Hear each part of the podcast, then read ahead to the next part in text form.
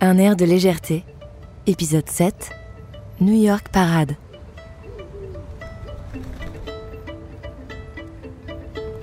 Quand on aime observer les gens, il n'y a pas de meilleur endroit au monde. Je parle pas seulement de New York, mais de ce lieu précis de la ville. Le toit de la maison Hermès, au 706 Madison Avenue. Au-dessus de la rue, mais tout de même assez proche pour en voir tous les détails. Parfois, quand j'observe les gens, j'aime prendre un moment pour réfléchir. Au sens premier du terme, car je vois mon reflet sur l'immeuble d'en face.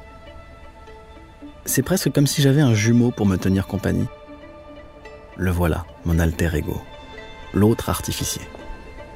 La statue splendide d'un homme à cheval qui agite deux magnifiques carrés de soie Hermès, tels des drapeaux dans le vent.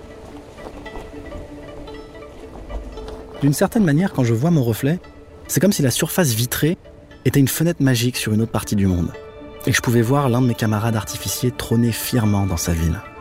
Il y en a un à Tokyo, un autre à Paris, à Shanghai ou encore à Séoul. Parmi toutes les personnes que je vois, une seule est immobile, en bas de l'autre côté de la rue. Mais que fait-elle? Est-ce un chevalet? Oh mais elle peint Est-elle en train de peindre les joggeurs du matin? Les arbres?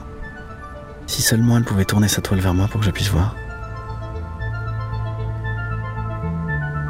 Pour l'instant, les voitures se font rares, mais plus tard, il y aura davantage de circulation. Je me souviens de la première fois que j'ai vu un embouteillage. J'ai mis du temps à comprendre ce qui se passait.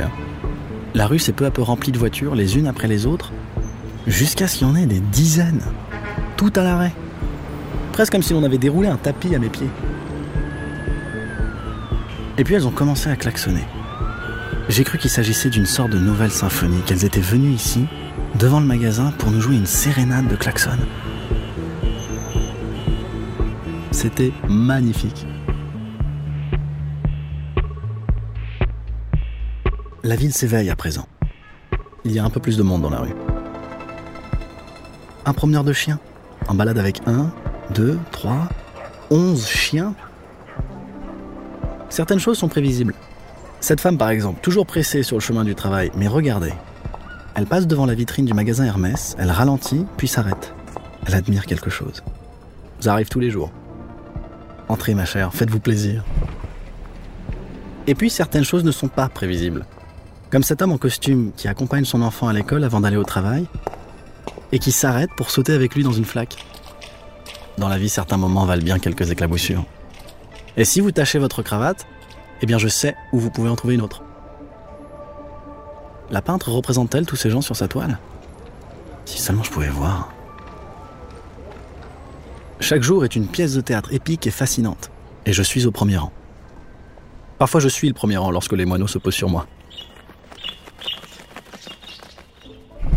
Alors que la ville s'éveille, le magasin sous mes pieds, enfin, sous les sabots de ma monture, s'éveille lui aussi.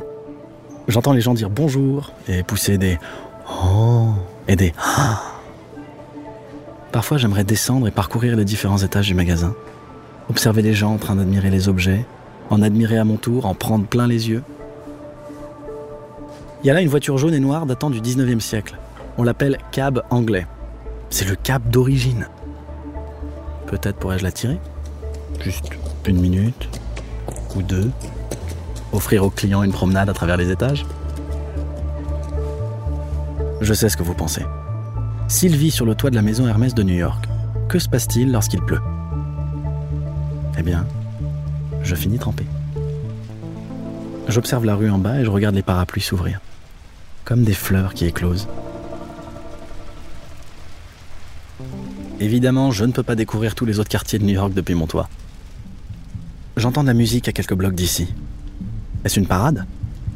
Une décapotable qui descend la rue avec les haut-parleurs à fond. Quelqu'un qui joue une sérénade sous la fenêtre de l'être aimé comme les voitures l'ont fait pour moi avec leur symphonie. Est-ce que je rêve parfois de voir le reste de la ville De m'élancer vers les toits et de galoper sur les sommets des immeubles? Bien sûr. Un, deux, trois. Je saute. Mes carrés sont comme des ailes, qui me portent sans effort d'immeuble en immeuble. Mes sabots touchent à peine les toits et sont presque inaudibles pour les appartements en dessous. Je passe des toits d'un bloc à un autre au triple galop. Puis je bondis dans Central Park pour galoper au milieu des cimes des arbres, léger comme une plume. Je poursuis ma route dans Manhattan.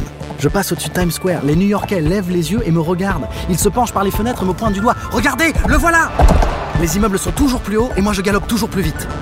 Je caracole sur le toit de la gare de Grand Central de l'Empire State Building. Je fends l'air, m'élance dans un saut fabuleux vers la High Line pour la parcourir d'un bout à l'autre. Et puis je reviens vers le plus bel endroit de la ville. Ma maison, sur le toit du magasin Hermès.